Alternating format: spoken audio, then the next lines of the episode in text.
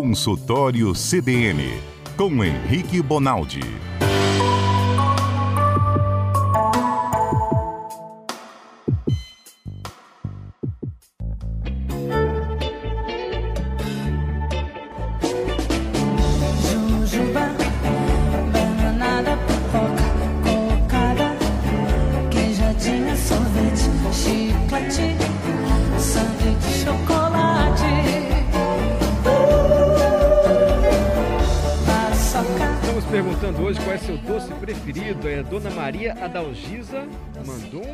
Comentário bem preciso, hein? Meu doce preferido é compota de laranja da terra com bastante calda e acompanhado de queijo mineiro meia cura. Hum, bom demais. Na falta, substituo por doce de figo, também com bastante calda e acompanhado de queijo meia cura. Tá bom. Zé Pereira, mora em Aimorés, Minas Gerais? Aimorés é perto de Baixo Guandu? Tá ouvindo a gente em Minas Gerais, Zé Pereira? O que você gosta mais? Diga aí. Tarde, meus amigos. É o Zé Pereira de Aimorés. Meu doce predileto é o marrom glacê. Hum, marrom glacê. Ai, ai, essa história dos doces surgiu porque a gente vai falar de diabetes e nós sabemos que há limitação para consumo de doces para quem tem essa doença, diabetes. E a gente quer entender direitinho como é que essa doença age no organismo. As pessoas já nascem com diabetes, podem adquirir durante a vida. E doutor Henrique Bonaldi tem uma paciência conosco. Ele vem aqui, pesquisa, consulta amigos. Ele é médico, cardiologista e nosso comentarista e abre uma espécie de consultório toda terça-feira a partir de quatro e meia da tarde. Então você, além de comentar sobre seu doce preferido, se tiver qualquer dúvida em relação à medicina, pode mandar sua pergunta. Tá com vergonha de mandar áudio? Manda por escrito. Nosso WhatsApp você já sabe. 992994297. Repetindo. 992994297. Doutor Henrique, boa tarde. Obrigado mais uma vez pela presença. Imagina, obrigado eu. Não sei se o ouvinte quer escutar eu falar hoje, né? Passou desde 3 horas da tarde falando de doce, vem eu falar mal de doce agora. Não, agora mas lascou. o Ué, senhor já disse, ué. com moderação, né? a diferença É entre o isso aí. remédio e o veneno é a quantidade, não é isso? Exatamente. Não importa o que você faz entre o Natal e o Réveillon, e sim entre o Réveillon e o Natal. Essa é a dica. Mas a gente vai levando na brincadeira aqui, doutor, falando de doces. O fato é que hoje há muito mais açúcar nos alimentos, assim, né? Principalmente para as crianças. Isso requer uma atenção nossa? Ou não? Não é tão Mário, assim? Posso começar do lado contrário? Pode. Posso começar do final? Por que Claro. que a gente na medicina morre de medo do diabetes? Uhum. Só para você ter ideia, nós estamos com mais de 12 milhões de diabéticos no país, o que quer dizer três estados do Espírito Santo lotado, única e exclusivamente de gente diabética. Isso é um número assombroso. O final da vida do diabético é um final da vida muito ruim. Ele tem doença em todos os vasos, então ele fica cego, ele entra para diálise, ele infarta muito mais do que a população em geral. É uma das maiores causas de AVC, amputação, impotência. Então, o final de vida desse cara é um final de vida muito sofrido, muito cheio de dependência. E, infelizmente, só tem jeito de não terminar a vida assim se você cuidar nos últimos 20 anos. Então, quando se descobre o diabetes, você encosta no cara para ele, ele entender que ou ele vira o hábito que o tornou diabético para melhor, ou daqui 20 anos não tem como cicatrizar isso tudo. Não tem cura para um rim que começou a dialisar pela diabetes. Ele vai morrer dialisando porque o rim faliu. Não tem cura para um coração que infartou por causa de diabetes. Uma vez infartado, terminou ali. Essa é a grande preocupação. E Mas aí, senhor falou de um jeito deu um medo, assim, para quem tem ah, diabetes. Quer dizer, se a pessoa é. se cuidar, e ela pode ter uma aí, vida... Exatamente. O problema não é ter diabetes. O problema, o problema é ter o diabetes decorrente do seu mau hábito e continuar no mau hábito. Sim. Quem tem diabetes 1, por exemplo, que não tem a ver com hábito, o sujeito que aos 6 anos de idade descobriu que é diabético, esse indivíduo vive bem e vive normal, porque desde os 6 anos de idade ele tem a mãe que fica em cima dele e não deixa ele entrar para mau hábito. É mais fácil para esse indivíduo. Agora, o cara que abre diabetes com 55 anos de idade, porque ele vive na porta do bar, é muito difícil tirar ele da porta do bar. O que o tornou diabético foi o hábito. Esse cara é um grande problema para nós no consultório. Porque você precisa trocar o hábito. O remédio não ganha do hábito, Mário. Nem o remédio mais simples que tem no posto, nem o mais caro que tem na farmácia, nem insulina. Ele pode deitar num balde de insulina. Se ele não fizer o hábito, se ele for esse tipo de diabético, ele não troca. E aí ele, infelizmente, vai padecer da doença. E vai padecer da doença lutando contra ele mesmo. Porque aí ele toma remédio de segunda a sexta, sábado e domingo ele não toma, porque ele vai para Tá entendendo? Então, é, não tem jeito. Para alguns indivíduos é hábito. E aí eu comecei do lado contrário para te responder assim: nós estamos encostando nas crianças agora. Existe uma, existe uma doença no mundo chamada síndrome metabólica, que é quando eu junto pressão alta, diabetes, colesterol alto, obesidade.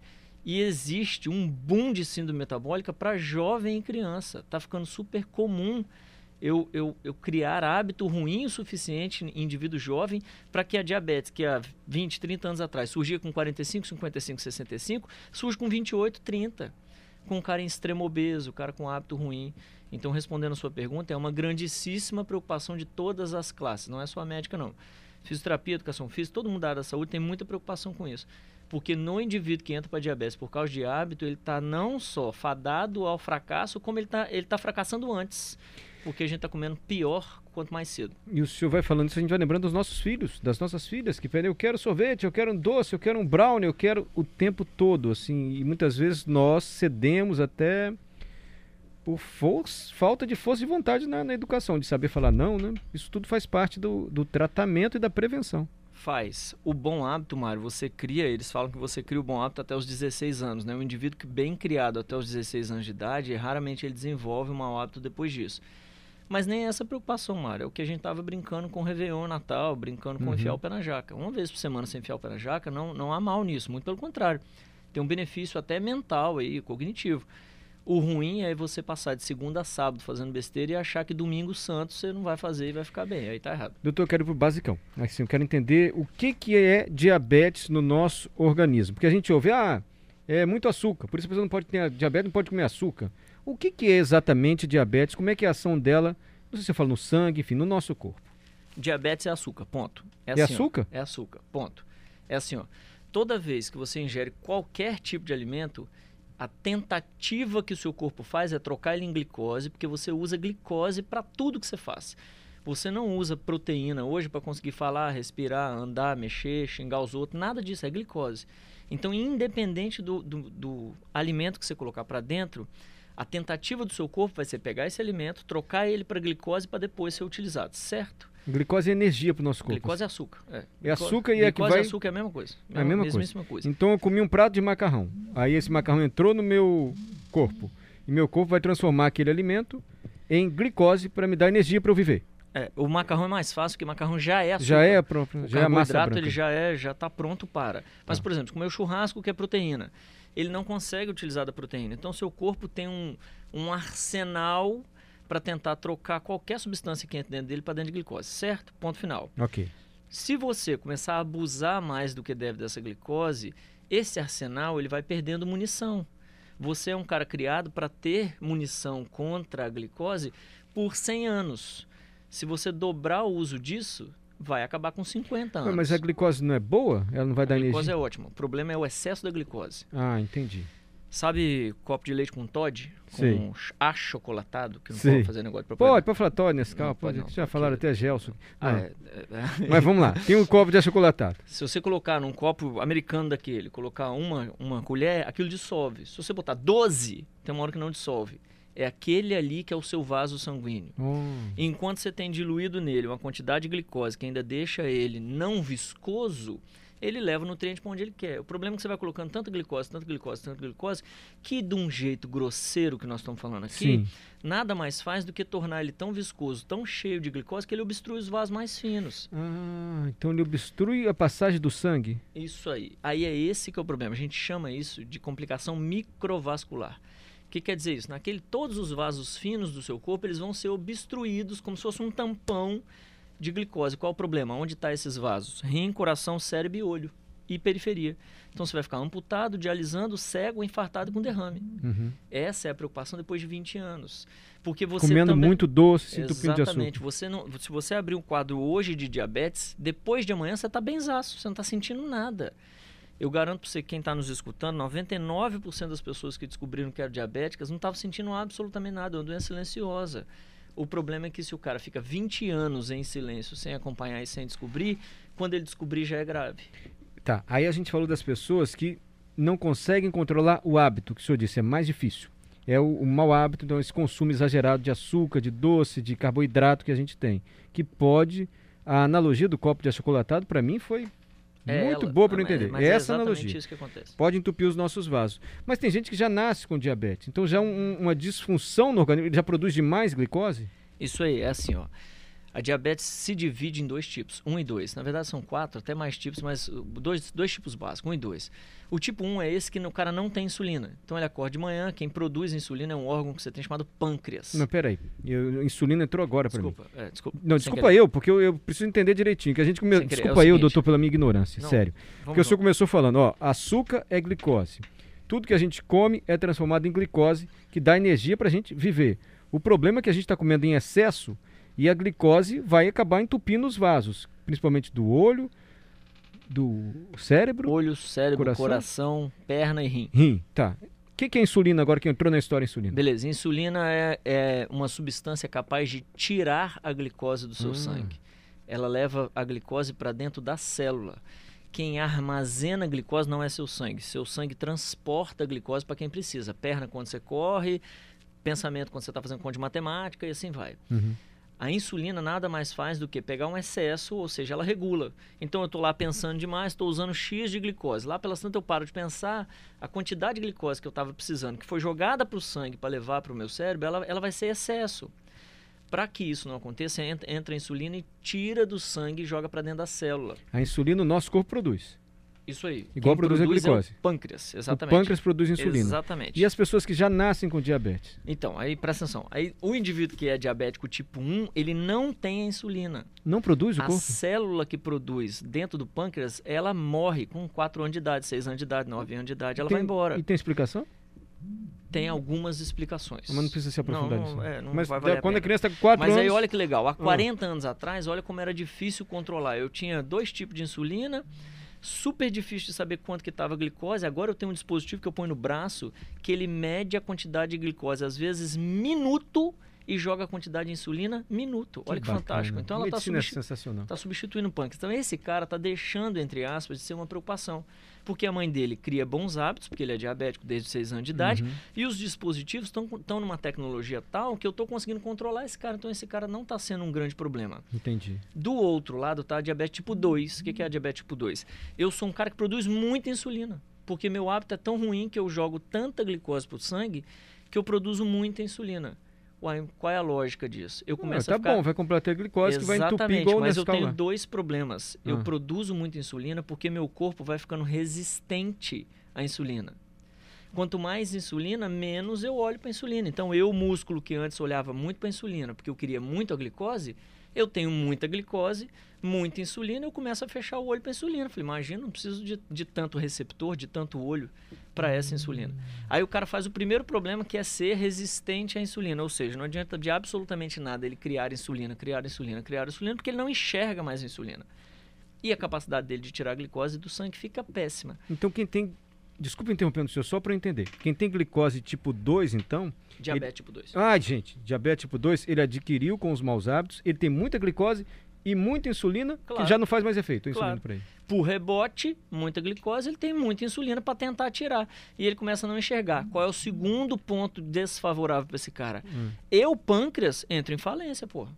Eu faço insulina, faço insulina, faço insulina. Você Hum. continua comendo glicose, eu continuo fazendo insulina. O músculo não olha mais para mim, eu não consigo jogar você glicose para dentro do músculo. Eu, eu vou cansando, tem uma hora que eu falo, não, vá dormir, eu não vou fazer insulina mais. Aí eu entro em falência. Aí esse cara é gravíssimo, porque esse cara, por mau hábito, um dia ele deixou de enxergar a insulina, agora ele não produz mais. E agora aí? ele não tem insulina. Aí tem que tomar injeção. Aí ele tem que tomar injeção. E esse cara tem uma alça diferente, não é tão fácil controlar como um menino de 6 anos de idade que simplesmente não tem insulina mais. Uhum. Esse cara é um cara que, hora um dia dele trabalha um pouco mais com insulina, hora o outro dia não trabalha com tanto, então não é fácil. Só que isso demora, Mário, 20 anos. Então, Entendi. quando chega no consultório um cara com, com, com diabetes ruim, a ponto de ter deixado o cara ruim de rim, de, de qualquer coisa, dá vontade de voar no pescoço do sujeito, porque tem 20 anos que ele não acompanha. O trem não acontece em 3 anos, entendeu? Doutor, preciso chamar um intervalo. Peraí, que tem muita pergunta para o senhor, mas eu entendi direitinho como é diabetes tipo 1, como é diabetes tipo 2, a dificuldade para mudar os hábitos e a necessidade principalmente, como é que a insulina atua, como é que a glicose pode ser ruim para a gente em excesso. Espera aí que daqui a pouco senhor vai responder muitas perguntas. O intervalo é bem rápido. De volta com o CBN Cotidiano, consultório, hoje com o doutor Henrique Bonaldi. Doutor Henrique, tem muitas perguntas para o senhor. Antes, só me permite esclarecer mais uma dúvida. Assim, o senhor disse que o excesso de glicose e de insulina também, né? no caso de quem tem diabetes tipo 2, a glicose, o senhor usou a analogia de um copo cheio de achocolatado. Se botar uma colherzinha, você tem mais leite do que achocolatado. Se botar quatro colheres, fica aquela massa grossa e aquilo não passa mais. Então vai entupindo os nossos vasos. Mas quando a gente tem problema de coração, entupiu o vaso lá do AV, do, não sei se é veia artéria. Artéria. Aí você faz uma ponte safena, faz um desvio. Ou Justo. coloca um stent, uma molinha que abre e o sangue volta a passar ali onde tinha Claro, gordura. ótimo. Por que, que não faz o mesmo com diabetes? Já Porque que o o- vaso está entupido, não dá para botar um stent ou fazer uma cirurgia para passar o sangue? pensa no copo com achocolatado. Se você deixar aquele sangue mais viscoso, qual é, qual é o seu problema? É beber do copo ou beber do canudo fino? Ah, o problema é que o sangue está o mais problema é que lá na periferia, quando o vaso está muito, muito, muito fino, é aquele primeiro que se danifica. é. Uhum. Depois que você vai fazendo ele ficar cada vez pior, quanto mais grosso é o vaso. Ou seja, não adianta depois tentar fazer uma ponte safena, porque lá no final o vaso também já está comprometido. Entendi. Você já mastigou ele inteiro, aí não, não adianta mais. Diabetes não dá para operar Agora, assim. pra- Mário, é, quando a gente desligou aqui, gente, o povo, o povo demonstrou preocupação. Deixa eu ler aqui, ó. ó. É. Ah, tem muita pergunta para o senhor. Cadê aqui? O Wallace, a entrevista começou colocando medo na gente. Que isso, doutor? Não, o Wallace, final do diabético é atenção. triste, assim mesmo terrível, se não É. se cuidar. né? Isso aí, Wallace, é, perdoe se eu, se eu fui a- acima do que eu deveria, mas é a minha preocupação dentro de consultório. O diabético que não se cuida, infelizmente, a evolução é inexorável. Vai padecer e sofrer muito antes da morte. O, o diabético que se cuida, ele torna uma vida absolutamente normal. O cara que resolve cuidar. E não me interessa quando ele vai cuidar. A partir do momento que ele cuida, ele fica com as sequelas que ele teve até ali, mas depois a vida dele melhora e muito Uhum. ao normal, fechou? Então, você diabético aí é pra cuidar, não é pra desistir, não. Vamos lá, que tem muita pergunta. Max, urino muito depois de tomar cerveja. Isso é sinal de diabetes, quem faz muito xixi? Não, o álcool faz um negócio que é inibir um, um hormônio chamado ADH. E aí você urina mais por causa desse hormônio. Mas infelizmente a cerveja é um dos principais motivos de ter diabetes. Então, a Cerveja? princi- É. Porque cerveja é cevada, é trigo puro aquilo. Aquilo é, é glicose. Não adianta ser pilsen, não, pilsen é Quem cerveja. Não tem ideia, é cerveja. Não sei nem no que, que é pilsen. Maneira com a cerveja, gente. Gerson, quem não tem diabético na família tem menos chance de ter a doença? Tem menos chance. Inclusive o diabetes tipo 2 tem mais relação genética do que o tipo 1, sabia? Não, mas o senhor não falou que o tipo 2 é a questão do hábito e o Sim, tipo senhor. 1 é a pessoa que não produz, o pâncreas Sim, para de senhor. ter a célula que produz insulina? Ó que felicidade. Quem tem história de diabetes tipo 2 em casa, trata de ficar de dois olhos virados. O primeiro com seus hábitos e o segundo com sua história na família. Então, o diabético tipo 2, ele tem que ter sempre duas vigilâncias. Não só o hábito, como se a família dele for uma família propensa a, é para ele abrir o olho, porque tem uma relação genética grande. Perfeito. É, próxima pergunta. Qual é o do Onério agora? Qual é o principal vilão no dia a dia que pode contribuir para a evolução da diabetes? Algo como açúcar, café, enfim. Qual é o vilão para ele não ter diabetes? Né, tudo quanto é doce, chocolate, massa, doce, açúcar, qualquer coisa dessa é, é vilão. Pão branco. Pão branco, qualquer coisa de massa, qualquer coisa de açúcar. É, é pior do que as outras dietas. Então, sobre o carboidrato, doutor, fiquei com uma dúvida. O arroz, ele se encaixa nisso? Se encaixa nisso, infelizmente. Você vai ver que para o diabético, até suco, por exemplo, o cara não toma, um diabético que está precisando controlar, ele não toma um suco de laranja inteiro. Porque no suco de laranja inteiro, 300ml, 400ml, vai seis laranjas. E isso para ele é muito. Ele precisa de uma laranja dia, entendeu? O cara se restringe até em quantidade de fruta que é saudável. Porque frutose que tem dentro da fruta também é glicose. Ó pra você ver. Então tem que cuidar, não tem jeito. Senão é, é muita restrição, Mário. O cara não aguenta. Uhum. É muito problema que ele precisa curar. Então o melhor de tudo é melhorar hábito. Não Melhorar tem jeito. os hábitos. É quando você fala melhorar hábito, exercício físico? É Atividade física, lembrar que a atividade física sempre a melhor é aquela que fica cansada, é aquela que faz suar. E dieta adequada, de preferência com acompanhamento. Se o cara está diabético ou beirando a diabetes, precisa ficar de olho.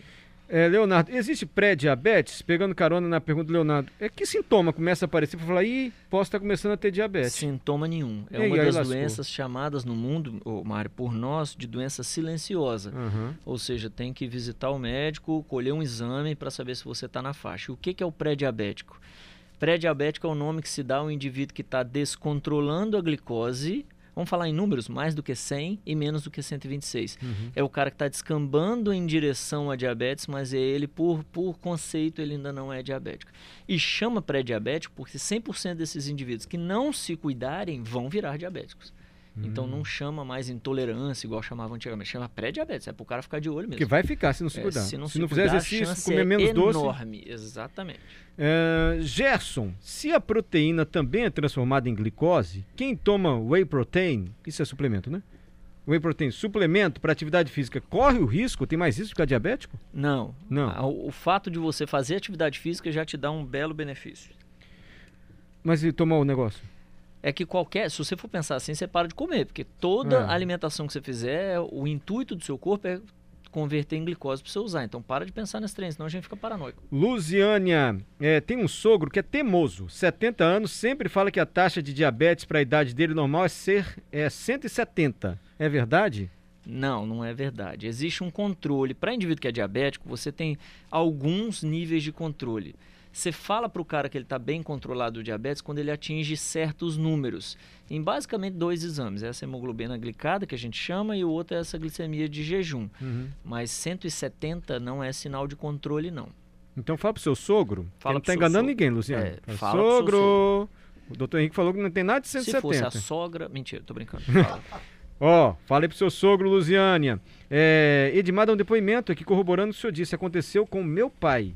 Descobriu diabetes tarde, não tratava corretamente. Ficou em diálise por anos. Infelizmente, viveu apenas 74 anos. Ele poderia ter vivido muito mais se se tratasse. Teve os três dedos dos pés amputados. O Exatamente. senhor já explicou por que que tem amputação. Os vasos meio que entopem, É o né? mesmo motivo do infarto. Ai, doutor, tem mais uma só da Carmen aqui. Eu sei que já acabou o tempo, rapidinho. Esse controle de 20 anos falado é através de exame de sangue? Esse é o cuidado que devemos ter? Boa! Como é que a gente sabe se minha glicose está alta Esse ou é está o baixa? cuidado. Como é uma doença silenciosa, não tem jeito. Encosta no médico, faz exame rotineiramente. Quanto mais perto do diabético, mais ele vai querer exame de 3 em 3 meses. Quanto mais longe, às vezes o exame uma vez por ano já basta. É chato em médico. Eu sei que é. Mas a gente tem que ir no posto. Se eu for no posto de saúde, eu quero saber minha glicose, que eu tô com medo de ter Opa, diabetes. ele faz, tem um negócio chamado glicosímetro, que faz uma glicose chamada capilar, que é a que pega na pontinha do dedo. É faz fácil um fazer furinho isso. mole. O senhor recomenda que a gente faça Sim, isso? senhor, por gentileza. A partir de quantos anos? A partir de pelo menos 40 anos, ou se você for um cara de mau hábito, né? Eu tenho Tá. 20 anos de idade.